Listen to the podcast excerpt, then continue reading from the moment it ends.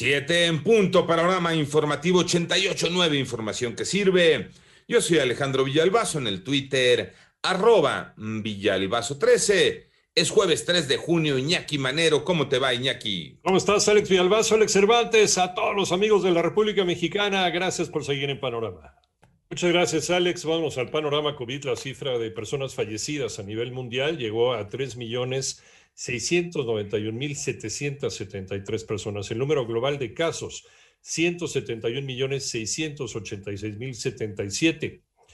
Y 48% de los habitantes de la Unión Europea se declaran satisfechos con las acciones tomadas por sus gobiernos para luchar contra la pandemia. Esto de acuerdo con el Eurobarómetro del Parlamento de la Unión Europea. En tanto, esos son los números de la pandemia en México, los tiene Moni Barrera. La Secretaría de Salud informó que ya son 2.423.928 casos de COVID en el país y 228.146 defunciones. En breve se alcanzará la aplicación de un millón de vacunas, lo que representaría que una de cada cuatro personas en México mayores de 18 años haya recibido por lo menos una dosis. Aunque la mitad del país está en la condición del semáforo verde, la mitad está en amarillo y solo una entidad en color naranja, Quintana Roo y Colima registran aumento de contagios. Así lo dijo Hugo López Gatel, secretario de Prevención y Promoción de Salud. En 889 Noticias, Mónica Barrera. El panorama nacional, el Instituto Nacional Electoral obtuvo la facultad de suspender las transmisiones de la conferencia mañanera del presidente de México en caso de que se viole la veda electoral. En tanto, familiares de Fernando N., quien fuera presentado por la Fiscalía de Guanajuato como el presunto asesino de la candidata Alma Rosa Barragán, aseguran que él es inocente y compartieron videos donde se muestra al detenido en otro lugar a la hora en que fue perpetrado este homicidio y diputados presentaron una iniciativa de reformas al Código Penal Federal para castigar con una pena de entre uno y cinco años de prisión a los extorsionadores que provocan accidentes viales, mejor conocidos como montachoques.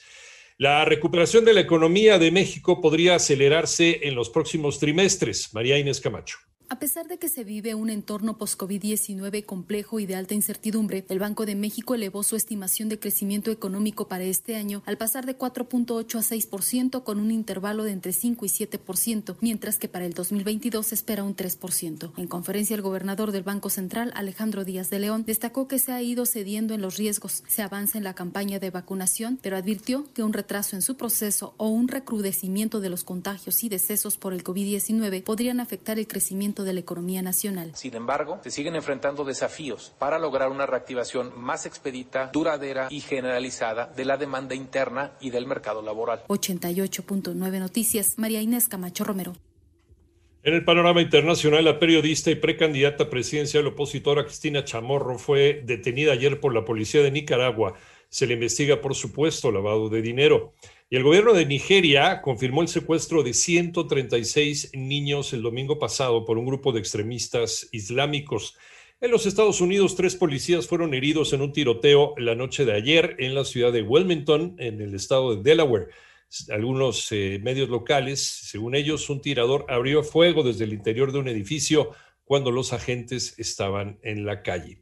Y te recordamos, este domingo hay jornada electoral y el conteo rápido tiene una función muy importante. El conteo rápido es un procedimiento estadístico que ayuda a estimar la posible integración de la Cámara de Diputados y a conocer las tendencias en las 15 gubernaturas que se encuentran en disputa en estas elecciones.